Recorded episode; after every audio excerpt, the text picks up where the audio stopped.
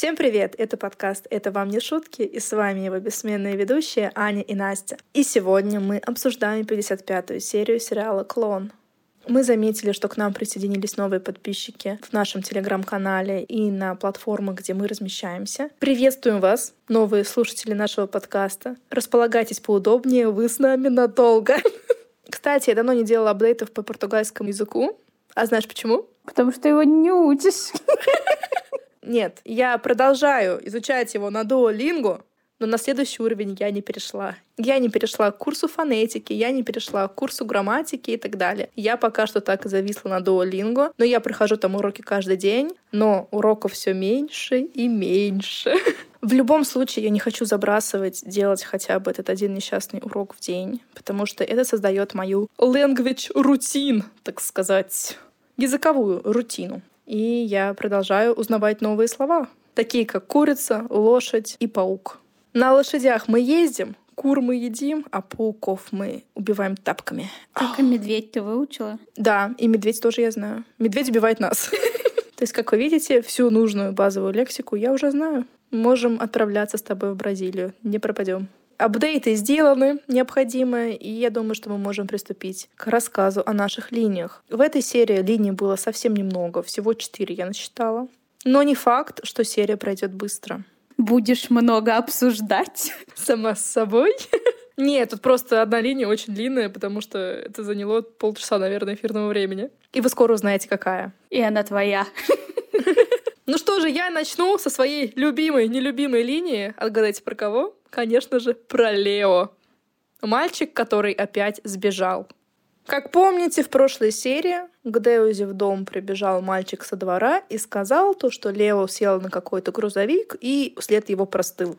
У Деуза началась истерика, она побежала на дорогу, типа вслед за грузовиком, который там проехал уже 4 часа назад. Но женщина в панике, мы ее понимаем. Она плачет, кричит и не знает, что ей делать. И вот пока она бежит по дороге с этим мальчиком, который принес дурные вести, он ей говорит то, что Лео рассказывал, что он поедет в Рио к отцу, у которого такой огромный дом, которого ни у кого на свете нет. Я смотрю, Лео у нас очень меркантильный паренек-то. Он все три года своей молодой, юной жизни живет воспоминаниями о большом-большом доме, которого ни у кого нет.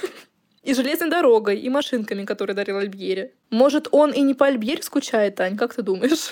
Есть такая вероятность. Или он ждет, когда Альбьери откинет коньки, ему достанется его дом. Ты думаешь, он настолько далеко зашел в своих меркантильных планах? А Эдну отправит в дом престарелых. А мне кажется, он уже забыл, что такая Эдна вообще существует. Кто это? Кто эта женщина, которая жужжит над духом? Там Альбьери-то вспоминает, кто она такая через раз. А уж Лео вообще все равно. Ну, теперь Деуза хотя бы знает то, что Лео направился в Рио. И она отправляет телеграмму девочкам, подружкам своим, и говорит, что возвращается в Рио искать Лео. Но как она планирует его найти?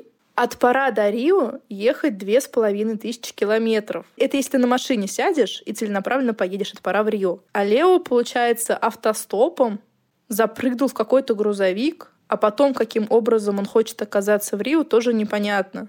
Девятилетний мальчик без денег. Тем более Бразилия не самая безопасная страна для взрослых, а уж тем более для таких мальчиков. Но Деуза почему-то пребывает в полной уверенности, что Лео прям прямиком от пора доедет до Рио. Не знаю, конечно, с чего она это взяла. И как она думает, он отца найдет. Он, будучи в Рио, не смог его найти. Конечно, ему было 6 лет, но я не думаю, что Лео настолько эволюционировал за 3 года, что у него открылся третий глаз, и он окажется в Рио и выйдет к дому отца. Ну, посмотрим, ну, посмотрим. На минуточку перенесемся в танцзал, где Эдвалдо, разряженный как индюк и с такими же повадками, ходит, пристает ко всем девушкам, отсыпает им комплименты и одну даже поцеловал в плечо. Харасмент детектив. Девушке, кстати, понравилось, я так поняла. Господи. Его друг к нему подходит, которого я опять не помню, как зовут. Катия. Спасибо, Аня. Yeah. И спрашивает его, а где та восточная дама? Вспомнил, три года прошло. И послушаем, что отвечает ему Эдвалдо. Я дал ей временную отставку. Наплел ей, что еду в Спириту Санту. По делам. Эти восточные женщины очень нетерпеливы. Им сразу надо жениться. Тащит меня в Марокко. Подожди, Эдвалду, ты же сам хотел уехать. Я дал ей временную отставку, чтобы как можно веселее попрощаться с одиночеством. Эдвалду, сколько лет ты уже прощаешься с одиночеством? Женщины не дают мне попрощаться с одиночеством. Женщины не отпускают меня, они требуют повторения. Эдвалду, бис! Это чистая правда. Как это вообще выглядело? Мы помним сцену, когда Назира приехала в танзал, где ее подхватил Эдвалду, и они там станцевали роскошный танец. После этого нам не показали, чем закончились их взаимоотношения и что именно сказал Эдвалду Назире. Но получается, судя по тому, что говорит сейчас Эдвалду, он потом ей наврал, что уезжает по делам на три года, и Назира согласилась ждать, и она живет этой надеждой на самом деле сейчас. Но она 40 лет ждала, и тут еще каких-то три года надо подождать. Да что там? Даже не заметят. Назира действительно верит, что Эдвалду за ней вернется. Она как хатику. Наивная. В конце этого диалога к Эдвалду подлетает Норма, который подмигивает ему всеми своими глазьями. Она его утаскивает танцевать, и Эдвалду весь и рад, что такая женщина на него внимание обратила. Норма решает сообщить, что Деуза возвращается в Рио, и она это сделала очень зря, потому что Эдвалду тут же ее отпустил, растерянно на нее посмотрел и просто ушел. И вот Деуза уже, получается, наверное, на четырех автобусах добралась до Рио спустя 8 дней и приезжает в дом к подругам. Все очень рады ее видеть, и Деуза почему-то тоже очень счастлива видеть подруг и говорит, я так уже привыкла к тому, что в пора ничего не меняется, а в Рио уже столько всего за эти года изменилось, я так скучала. Она вообще не похожа на мать, которая уже несколько дней не знает, где находится ее ребенок. Девятилетний. Ну, может, она ехала и думала, что увидит его здесь. Каким это образом? Опять же, это не на соседнюю улицу прийти. Это нужно через пол Бразилии проехать. На грузовиках разнообразных. В общем, радости Деуза я не поняла, а может быть и поняла, если мы помним, что мы говорим про Лео. Ладно, я шучу. Ужасная, предвзятая женщина. Но она на самом деле спрашивает подруг, не приехал ли Лео. Я не знаю, на что она надеялась. Конечно же, он не приехал. И она тут же расстраивается. Сообщила то, что Массини решил остаться в пора, потому что там вся полиция его как бы ищет. Хотя мне кажется, что его можно уже в розыск по стране объявлять. Потому что явно прошло несколько дней. А он ребенок маленький. Но Деуза почему-то уверена, что Лео хитрый, он обязательно найдет Альбьери. Деузу мне сложно здесь понять, и мне сложно понять, почему она так переоценивает умственные способности своего сына. Он вроде бы не выказывал никакой особой смекалки до этого. А тут она почему-то уверена, что он такой весь разумный, умный и запросто проскачет через пол Бразилии к папаше. Без денег. Угу. Тут еще интересно, что и Ивейти с Лауриндой говорят Деузе, что ей срочно нужно выяснить, кто отец Лео, в кого это он такой бешеный авантюрист. И Ивейти замечает, что теперь она знает, что Альбери точно не отец, потому что Альбери тихий и воспитанный. Да, вот сейчас самое время выяснять, кто отец Лео. Вот самое, другого нет. Как им это поможет в поисках, мне интересно. Ну, здесь будет много диких идей. Девза говорит им, что она очень боится встречи Альбьери с Лео, потому что уверена, что Альбьери увезет Лео за границу. У Девза как-то отсутствует вообще бытовое понимание жизни. Каким образом мужик с улицы может взять мальчика и уехать с ним за границу. Там нужны, во-первых, документы, а судя по всему, документов этих нет у Альбьери, раз он даже не знает фамилии мальчика. Нужно разрешение от матери и прочее, прочее, прочее. И, кстати, тут девушки припомнили Деузе историю с США, то, что Альбери очень сильно хотел, чтобы Деуза с Лео уехали в США. И возвращаемся на несколько серий назад. Альбьери и Эдна занимались рассылкой резюме и документов Деузы по колледжам в Нью-Йорке. И как-то оказалось, что он не знает ее фамилию. Ладно, у вас там ваши серые подпольные клиники, и пациенты приходят анонимно. Но я очень сомневаюсь, что когда ты подаешь свои документы на обучение в США, там не потребуют 100-500 анкет, и 100-500 документов, заверенных, перезаверенных нотариусом, на которых, очевидно, должна быть фамилия. Но я думаю, что это нам уже никто в этом сериале не объяснит.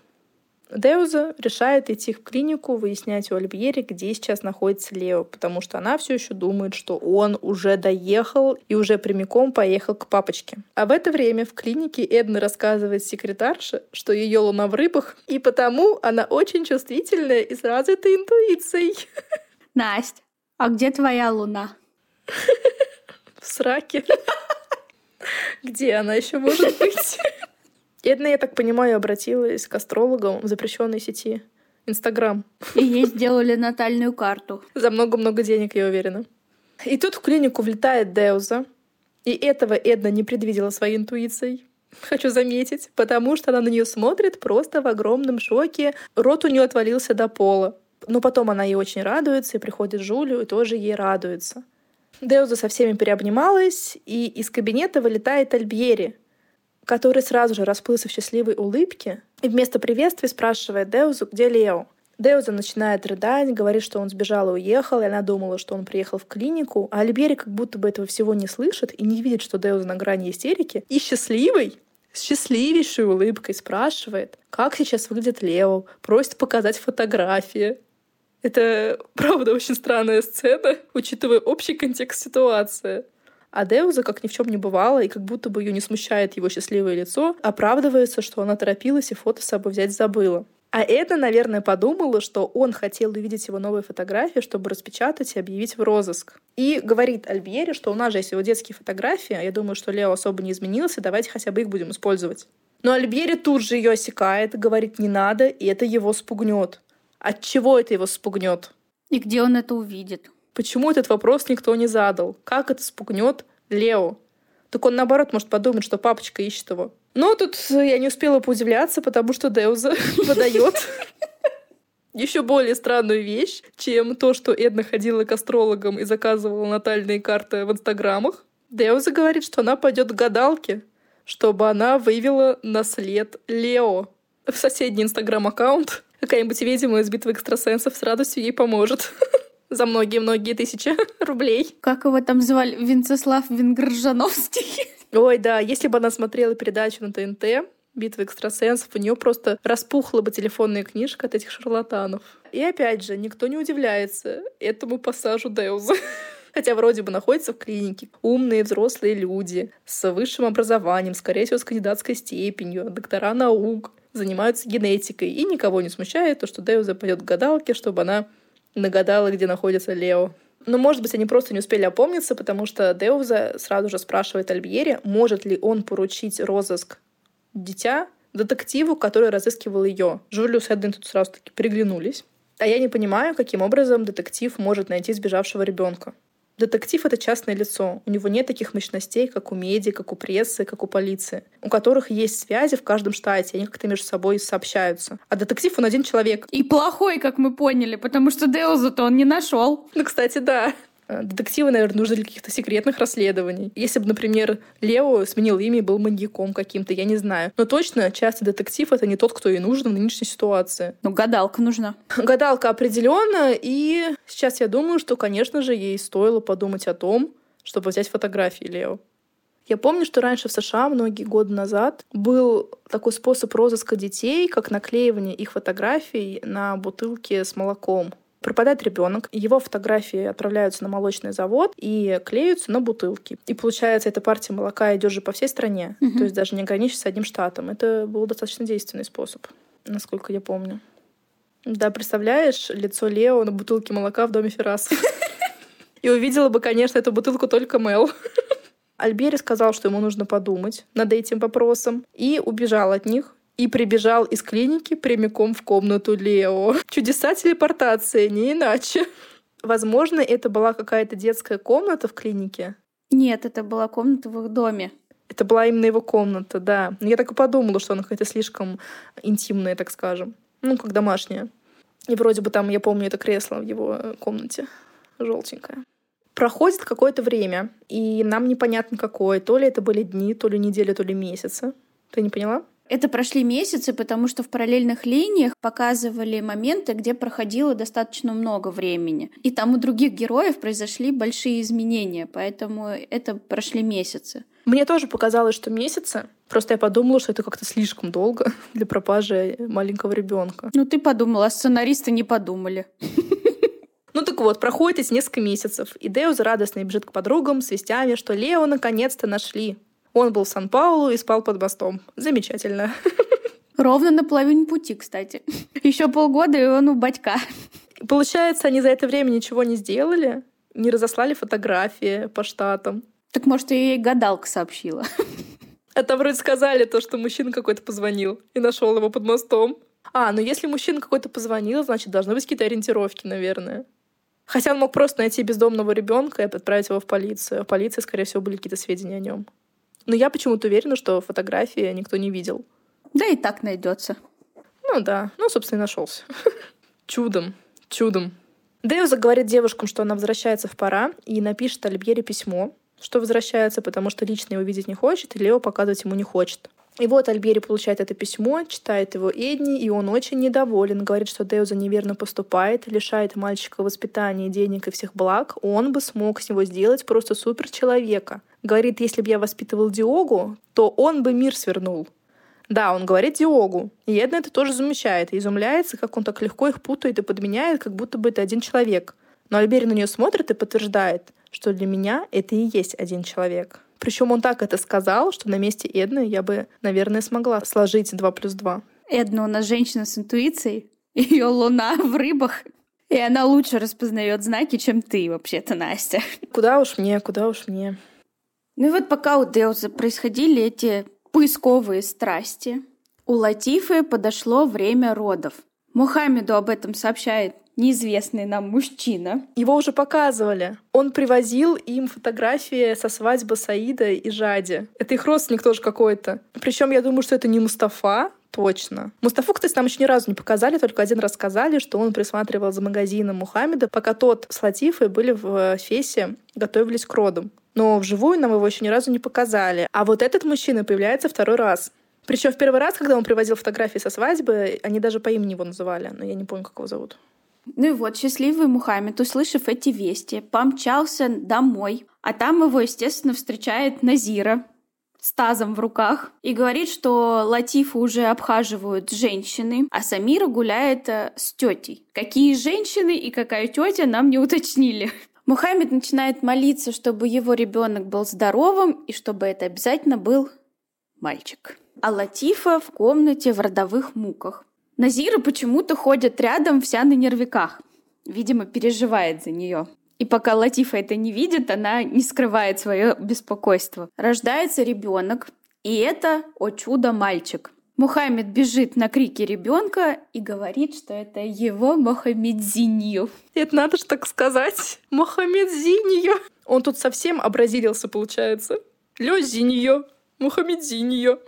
Такое себе имя. Назире оно, кстати, тоже не понравилось, потому что она сказала, что по обычаю ребенок должен носить имя нашего отца, а именно Амин. И Латифа, чтобы не обижать Мухаммеда, предложила назвать ребенка Мухаммед Амин. То есть у них в роду только два имени? Ну, три Саид же еще. Ну, хорошо, три. И они просто постоянно чередуются. Это как, знаешь, в книге «Сто лет одиночества» Маркеса. Там тоже Аурелиану, Хосе Буэнди, Аурелиану, Хосе Буэнди. И так на протяжении ста лет, на протяжении 18 поколений. И кто кому кем приходится, там даже сразу не поймешь. А мне еще интересно, что они заранее имена, что ли, не продумывают. Для них постоянно как будто бы шок, когда рождается ребенок. То есть, получается, когда Самира родилась, они, в принципе, не рассматривали имена девочек. А сейчас, да, он хотел, чтобы его ребенка звали Мухаммедзинью, но обычаи-то существуют уже давно, он про него должен был знать. Ну и, наверное, он как-то с Назирой должен был обсуждать имя ребенка. Ну, просто в бытовых беседах. Просто дальше, когда будет еще кое-кто рожать, тоже имя будут выбирать, когда там на сносях уже женщина будет лежать и тужиться. Это они импровизируют так. Ты должен почувствовать это имя, увидев ребенка. Вот Назира посмотрела и сразу сказала Амин. И все. Так и будет Амин. Никто его Мухаммедом не будет называть. Но там же Латиф ему сказала, что мы будем звать его Амин, чтобы с тобой не путать. А девять месяцев они про это не думали. Да. Ну и вот, определившись с именем, женщины, помогавшие Латифе в родах, начали желать ему всякого хорошего. Там вообще была какая-то жуткая суета. Какие-то женщины пели, какие-то хлопали, какие-то говорили пожелания Амину. В это время Латифа, которая только что родила, и которой, по идее, наверное, хотелось бы одной побыть. Тут еще Мухаммед сидит на ее кровати. Тут Назира стоит, коршуном смотрит. Какая-то вот эта непонятная суета, которая у меня совершенно не ассоциируется с родами. Точнее, с отдыхом после родов. Но так у нее было, в принципе, и в первых родах, я помню. Там еще больше народу было. Да, там еще мужчины все прибежали с улиц, соседи смотреть на такое действие. Но Мухаммеда, в отличие от тебя, это все не смущает. Он счастлив и рад. Говорит, что пожертвует 10 баранов. И отобрал у Латифа ребенка со словами, что ему нужно прочесть воззвание к Аллаху. И вот прошло непонятно сколько времени. В Марокко приходят фотографии маленького Амина, который совсем не маленький на этих фотографиях. Он прям взрослый, пухлый ребеночек. И тут очень странная сцена. Али с Зурайда пересмотрели эти фотографии, порадовались, то, что ребенок такой замечательный, Латифа такая замечательная. И после просмотра фотографий Зурайда бежит сообщать Жаде, что Латифа родила. Жаде очень радуется этому, что родился здоровый мальчик. Но как они могли это только сейчас узнать, когда пришли фотографии? Что у них случилось с телефонами? Они же по любому поводу названивают из Рио в Фес, из Феса в Рио. Что сейчас-то случилось? Почему только с получением фотографий семейство узнает то, что Латифа родила? И причем, что на самом деле на фотографиях Амин уже такой большой мальчик. Но на самом деле там, скорее всего, прошло совсем мало времени. Ну ладно, допустим, это косяк режиссеров с фотографиями. Но в любом случае, почему они узнают о рождении ребенка, мальчика семьи, только с получением фотографий? Ну, решили разнообразить свою жизнь. Устали друг друга слушать по телефону. Боялись сглазить. И вообще фотографии маленького ребенка без смайлика на лице, такое мы, конечно, не приемлем. Но они как раз и ждали, пока он вырастет, когда уже можно не закрывать лицо смайликом. Все, разгадка найдена. Но мы переносимся обратно в Рио, где Амин снова новорожденный лысый младенец, а Мухаммед дарит Латифе колье и благодарит ее за мальчика. И говорит, что когда разбогатеет, закажет для своей любимой жены платье из золота, чтобы она ему танцевала. Он слишком много обещает с перспективой, когда он разбогатеет. Но прошло очень много лет, а он все не разбогател, но машин купил. Но служанок они так и не завели. В дом они так и не переехали, в которые должны были переехать три года назад. И еще непонятно, когда переедут. И непонятно, дарил ли он что-нибудь ей на рождение Самиры. Мне кажется, что нет. Зачем им служанки, если у них есть Назира? Которая утверждает, что на ней пашут, как на верблюде. Может, она не врет. Я вот ей верю. Ну да, она очень искренне это говорит. Тут сложно не поверить. Но сейчас немножко перенесемся во времени и окажемся опять в Марокко. Саид всем раздает еду и устраивает в доме Али огромный праздник в честь того, что Жади забеременела. Праздник реально уровня свадьбы. И в кои-то веке с едой. Да, там прям целый пир куча танцоров, каких-то певцы, все танцуют, поют, радуются, едят, пьют. В общем, все замечательно, все весело. И Саид — главная звезда этого вечера. Должна была быть, конечно, Жади главной звездой вечера. Но Жади, конечно, очень грустно. Она понимает, что беременность это разрушает ей всю жизнь, все ее планы и все ее будущее. И я ее на самом деле понимаю прекрасно здесь, потому что все мы на протяжении 55 серий наблюдали, как Жади мечтала избавиться от Саида, мечтала жить свою жизнь, а тут хоп, травки не сработали на десятый год брака или на какой там, и приходится оставаться заложницей до конца своих дней потенциально. Мне, конечно, странно показалось, что они так рано празднуют ее беременность, потому что у нее еще нет живота, и срок получается совсем маленький. То есть там, получается, между праздником и объявлением ее беременности прошло совсем немного времени. Просто выкидыши на ранних сроках уже очень часто, это в 20% случаях до 22 недели случаются выкидыши. А тут хоп, уже всем раструбили, всех бараней накормили, всех танцовщиц и всего Марокко созвали. А если сглазит? Конце концов. Абдул надеется, что будет мальчик, продолжатель рода. Говорит, Аллах дал тебе испорченную женщину, но именно она родит тебе дитя. Как будто бы любая другая жена не могла родить ему дитя. Тем более за их 10 лет брака там любая другая бы уже 5 настругала. И нормально все было бы. Без травок. Зурайда подходит к Жаде и говорит, что нужно веселиться. Жаде, естественно, не до веселья. И очевидно, что у нее траур по ее будущей жизни, несбыточный. Я не понимаю, почему Али и Зурайда так скачут, пляжут и веселятся, так благодарят Аллаха за посланного ребенка. Они же прекрасно знают, что Жади там всеми правдами и неправдами пыталась избавиться от Саида, что она любит другого человека. Они почему-то уверены, что то, что она забеременела от нелюбимого человека, в корне изменит ее отношение к своей жизни, к своей судьбе и к своему нынешнему мужу. С чего они это взяли? Ну и один и второй считают, что ей с Саидом будет хорошо. И они, наверное, думают, что если Жади от Саида беременна, то он ее вернет обратно и не будет с ней разводиться. Я все равно не вижу логики, потому что что Зурайда знает, что сколько Жади страдает, 10 лет мучается по Лукусу, что Али в прошлой серии хорошо с ней так поговорил, наобещал ей там всего. Не знаем до сих пор, искренне или не искренне. Но тем не менее, он прекрасно понимает, что эта жизнь не для Жади. А тут еще получается, что она впадает в зависимость от человека, которого она не любит, с помощью ребенка. То, что они всегда говорят, стерпится, слюбится. Ну и, кстати, тут же еще не факт, что Саид оставит Жади после того, как она родит. Потому что сейчас мы живем в парадигме, что Саид хочет после родов забрать ребенка и отселить Жади от себя. То есть развод, он как бы будет совершенным, но только после того, как она родит. Поэтому чего они так радуются? Но они, конечно, надеются, что она отменит свое решение, но это тоже так все очень зыбко и очень непрактично на такое надеяться, мне кажется. Ну, к чему я веду? Того, что я веселье их не разделяю. А горе жади я разделяю. Саид благодарит Али за то, что тот был с ним тогда в ресторане и уберег от опрометчивого поступка. Ведь он хотел жениться на зло Жади, и вдруг бы Жади от такого стресса потеряла ребенка. А если бы еще и жена была никудышная, такая же, как Жади, хотел, наверное, добавить. И Али на этих словах просто весь рассиял. Саид у нас опять зажигает с танцовщицами, кстати. Ну а с кем ему еще? Ну да, Изурайда подходит к Жаде и говорит, иди танцевать с мужем. Жади, конечно, объяснимо психует, отказывается и уходит вообще на кухню. Саид причем это замечает, но продолжает улыбаться и веселиться. Зарайда бежит на кухню за Жади и спрашивает ее, подмигивая, «Тебе не понравилось, что Саид танцевал с той девушкой?» И тут я реально начинаю сомневаться в когнитивных способностях Зурайда. Возможно, у нее ранний маразм, деменция или что? Она чуть-чуть сошла с ума от радости. Жади там сама пыталась подложить под Саида какую-то там Лумуну, Луну, как ее там звали. А тут она резко заревновала Саида после того, как вынудила его развестись с собой. Жади же злится, говорит, что Саид вон счастлив, скачет с девушками, а у меня никаких прав нет, и я вынуждена рожать ребенка и оставаться в Марокко. Но Зурайда ей отвечает, что ребенок это лучше, чем Лукас. Это лучшее, что может случиться в жизни женщины. Как тебе такой подход, Ань? Я не знаю, я не была беременной. Не могу тебе ответить на этот вопрос. Но я сильно в этом сомневаюсь. Ну, наверняка ребенок лучше, чем Лукас.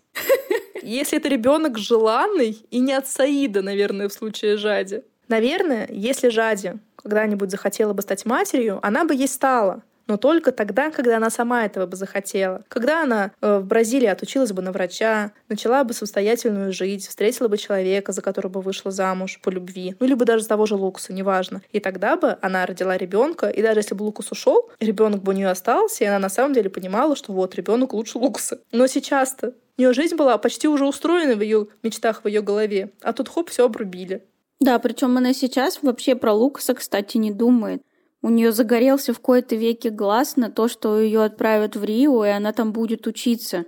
Да, она немножко побредила о Лукасе в прошлой серии, когда они с Зурайдой это обсуждали. Ну, прям совсем немножко. В принципе, мне кажется, Жади была бы счастлива, если бы ее просто отправили в Рио, и там, возможно, она встретила другого Лукаса. Из Кобара. И жила бы счастливой жизнью, и никто бы ей не был нужен. Может, она там вообще стала бы феминисткой. А тут, получается, ее вынуждают оставаться с Саидом, и она будет до конца жизни сублимировать свои воспоминания о Луксе и думать, ах, как не сложилось, не получилось. Но зато у меня есть ребеночек от Саида, какая радость. Я не говорю, что она будет плохой матерью не будет любить своего ребенка, но сам факт, она этого ребенка не хотела, она не была к этому готова. Она не была готова к детям от этого человека. Зурайда еще добавляет, что ребенок пригреет в старости. Но если это будет девочка, то ее отдадут в семью мужа в 18 лет. И все, они могут про нее забыть. Никого она греть в старости не будет. Они же сами про это говорили. Ну вот, наконец-то проходит время. Нам показывают, как Жади не вылезает из этих своих любимых развалин и не бросает своих любимых подружек-овечек, а живот тем временем все растет и растет. И она постоянно оттирает стены этих развалин. Кстати, мне интересно, внесены ли эти развалины в культурное наследие Марокко. Потому что если внесены, но даже если не внесены, они, очевидно, очень старые, древние развалины. А если постоянно о них отираться и встречаться в них со всякими лукусами и делать всякие непотребства, то эти развалины скоро развалятся окончательно. Такие места нужно охранять от таких вот людей и ставить таблички, запрещающие прикасаться к этим священным развалинам. Я тут просто была в усадьбе Быкова. Это усадьба 18 века, ну, ее переделали в 19 веке, и она полностью огорожена, и туда нельзя проходить, и нельзя даже на ступеньки вставать, потому что она не отреставрирована, она находится в аварийном состоянии, и волонтеры говорили людям, которые пролезали за ограду и залезали там на ступеньки, чтобы фотографироваться на них, что нельзя этого делать. Вот сначала вы сфотографировались, потоптались, потом второй человек придет, третий, пятый, десятый, и вот от ступенек ничего не останется, потому что это все очень хрупкие материи. Это известняк, он стирается. Так, Настя, Пока ты рассказывала, я гуглила. Наши развалины — это архитектурный памятник. Из 1987 года он под охраной ЮНЕСКо. Это после того, как э, ради с Лукасом там устроили Харамы. 87 год, а сейчас получается 89-й. То есть это уже ЮНЕСКо. То есть Жади пролезла под оградой и пошла беременным своим животом протирать стены. Вот я про то и говорю. Ей надо за это счет выставить. Она ответит перед Аллахом судный день. И за это тоже. И вот, наконец-то, она тащится из этих развалин, и прямо у дома Али у нее отходят воды. Но, слава богу, рядышком была Зурайда. Женщины ее подхватили, в комнату ее привели и на кровать уложили. Ахмед, как помните, это слуга Али, тем временем бегает по всему Фесу и собирает всех мужчин семьи. Жаде очень больно, и роды, похоже, будут очень сложными. Причем женщин вокруг огромная куча, но почему-то никто до нее не дотрагивается. Просто стоят и смотрят, Они молятся. что все прошло хорошо. А Абдул внизу дает указание Саиду. Вот теперь Аллах дал тебе семью. Не будь размазнёй со своими детьми, не веди себя с ними, как женой. Нет, нет, нет, нет, нет, нет. Бедуин — это бедуин, а верблюд — это верблюд. Ты уже позвонил Назире? Сейчас позвоню. И пусть она приезжает ухаживать за ребенком. Скоро ведь будет развод. То есть Назиру опять поставят перед фактом. Я уже предвижу ее реакцию. И вот они звонят Мухаммеду. По этому поводу они решили позвонить Мухаммеду. И сообщают, что начались роды. Они даже еще не закончились. Но уже позвонили. Мухаммед тут же зовет Назиру и сообщает ей радостную новость, что она будет воспитывать ребенка Саида после развода. Но Назиру ожидаемо такая перспектива не радует. И я должна воспитывать? А кто будет воспитывать ребенка после развода? Ты? А что, ребенка отберут у Жади, да? Я воспитывала вас, и теперь всю оставшуюся жизнь буду воспитывать ваших детей? Нет, никогда. Назира. Значит, я никогда не буду жить для себя? Никогда не наступит день для Назиры? Я родилась рабыней в семье. Рабыня Назира. Бедная Жади, бедная. Аллах видит то, что вы делаете со мной. Аллах все заносит в свою книгу, все. Он не пожалеет вас в судный день. Назира, это ребенок твоего брата. А я буду лежать на вышитых золотом подушках в раю, есть виноград и смотреть, как вы корчитесь в пламени ада. Назира. Я буду смеяться, Мухаммед. Я буду громко смеяться, наблюдая, как вы горите, как вас пожирает справедливый огонь Аллаха. За то, что вы творите на земле, вы заплатите на небесах. Назира. Нет, не поеду. Назира убегает в свою комнату и продолжает кричать сама собой, что никуда не поедет, пока не вернется Эдвалду, и никто не сдвинет ее с места. Ну что и подтверждает наши догадки, что она на самом деле ждет Эдвалду все эти три года и будет ждать еще 33. У Латифа же в комнате истерика по поводу несчастной судьбы Жади. В общем, опять Мухаммед в доме полный истерик женщин. А у Жади на самом деле роды очень сложные. И вот на этот случай нужен врач рядышком в домашних родах. Она никак не может разродиться, вся там в поту, страдает, ей больно. У нее начинается паника, что ребенка у нее после родов заберут, а она не хочет, чтобы это произошло, и не хочет, чтобы ребенок рождался. И вот проходят уже сутки, и никак не получается разродиться. Саид нервничает, а Али говорит, что все нормально, ребенок родится в нужный час, как нужно будет Аллаху. А если не родится? Они не думают, что может быть такое, что ребенок не родится, что мать не выживет, что ребенок не выживет. Я просто ни за что не поверю, что у них при их подходе к домашним родам маленькая смертность женщин в родах и детей. Ни за что не поверю. Но Абдула Сали это на самом деле совершенно не беспокоит. Они говорят Саиду, лучше выбери имя для ребенка. Ну, то есть, как говорили мы в начале серии, они на самом деле почему-то не думают об именах для ребенка до родов. Но чудо свершилось. Роды завершились, и ребенок выполз из родовых путей. Сурайда отдала его Жаде. Саид услышал крик и примчался с мужчинами в комнату. Ему объявили, что это девочка. Но он рожь не корчил, как Мухаммед, и сразу обрадовался дочери и сказал, что ее будут звать Хадижа. Жади прошептала, что ее так хотел назвать отец, и все это имя одобрили. И тут все почему-то выходят, ну, женщины, мужчины, Зурайда и оставляют Жади Саида одних. И Саид ей тут же говорит, что после 40 дней придет за дочкой. А почему нет воззвания к Аллаху? И никто ничего не пожелал ребенку. Ну, хотя бы в рамках одной серии могли быть последовательными, нет? Душная ты, Настя. Ну, на этом заканчиваем с Марокко. И отправляемся к Ферасам, Про них, кстати, в последнее время совсем мало рассказывается, да? Показывается. потому что у них ничего интересного не происходит. Пока еще никто не поддает жару этой семейке.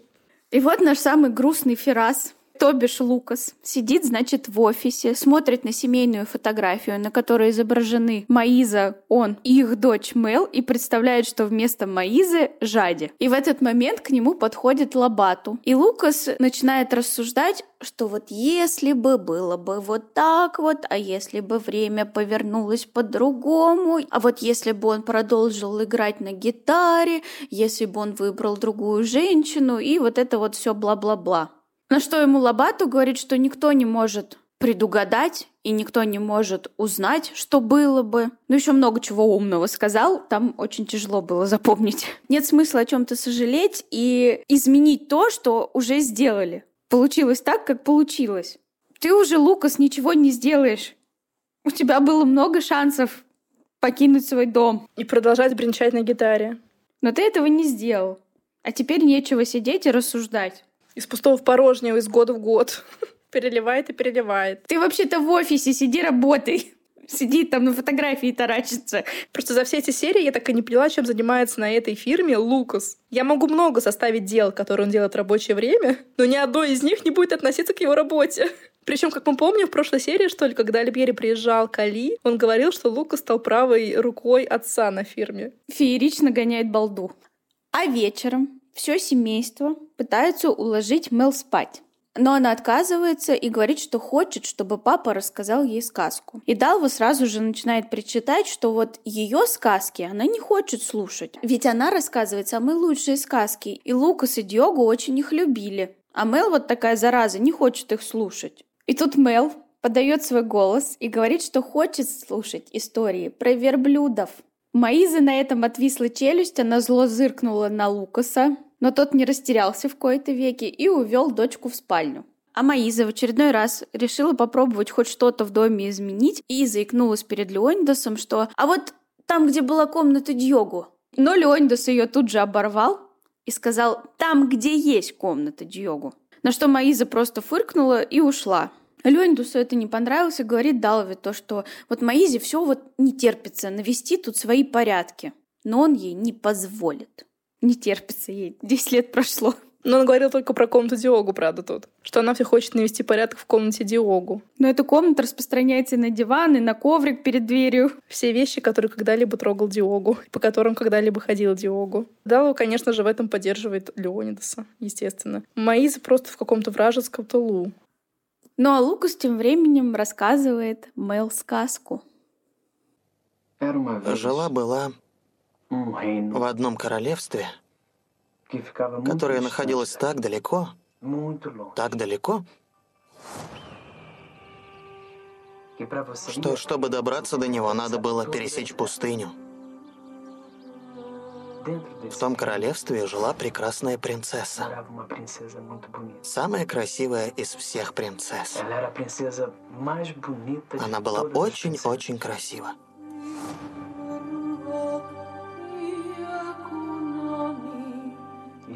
Однажды один путешественник заблудился во дворце, в котором она жила, и увидел принцессу. И так влюбился, что не мог сойти с места.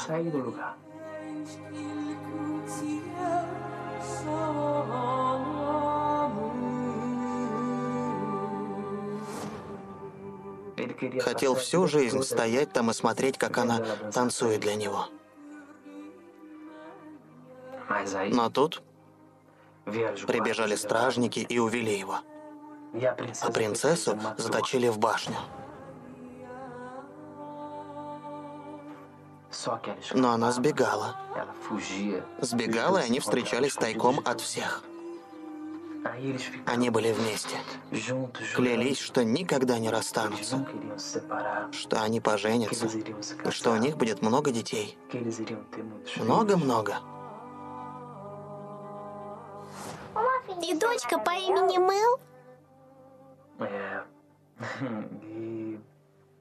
Они договорились бежать, сев на верблюдов. Очень далеко, в другую страну, где они будут очень-очень счастливы.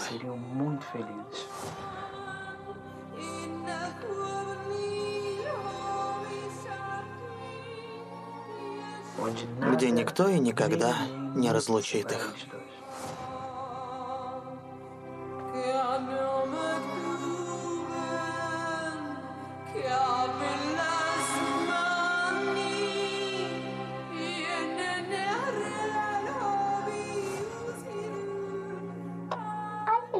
Поженились? Нет, тут... Тут появилась принцесса по имени Мел и изменила их судьбу. А где принцесса сейчас? Так вот, кто ввел моду на сказки в этом сериале. А я-то думала, что Назира была первой, и я уверена, что все слушатели думают, что Назира была первой, но нет. Но сказки Назиры поинтереснее, я тебе так скажу. Да, я помню, там был драйв, энергия, страсти, ссоры, любовь. А тут просто какой-то монотонный. Еще это все сопровождалось этими сценами из прошлого Лукаса и Жади в развалинах, этими поцелуями. Все то же самое, что мы видели уже примерно раз 300 за 55 серий. Мне было прям скучно смотреть эту сказку и слушать тоже. Потому что других воспоминаний у Лукаса нет. Они слишком мало времени провели с Жади. Они намного, намного, намного больше дней и лет были в разлуке, нежели чем они были вместе. Вот он и прокручивает одни и те же воспоминания в своей голове. А мне вот интересно, он Мел рассказывает одну и ту же сказку, или он ее каждый раз интерпретирует? Но мне кажется, нам больше не покажут. Больше сказок не будет. А так странно, конечно, что если Мел слушает одну и ту же сказку, задает одни и те же вопросы. И эта линия была последней. А в следующей серии мы вновь увидим кулон Жади, узнаем, сколько стоит невеста Назира и что Жади придумает, чтобы не отдавать дочь. Не переключайтесь. И до скорых встреч. Пока-пока.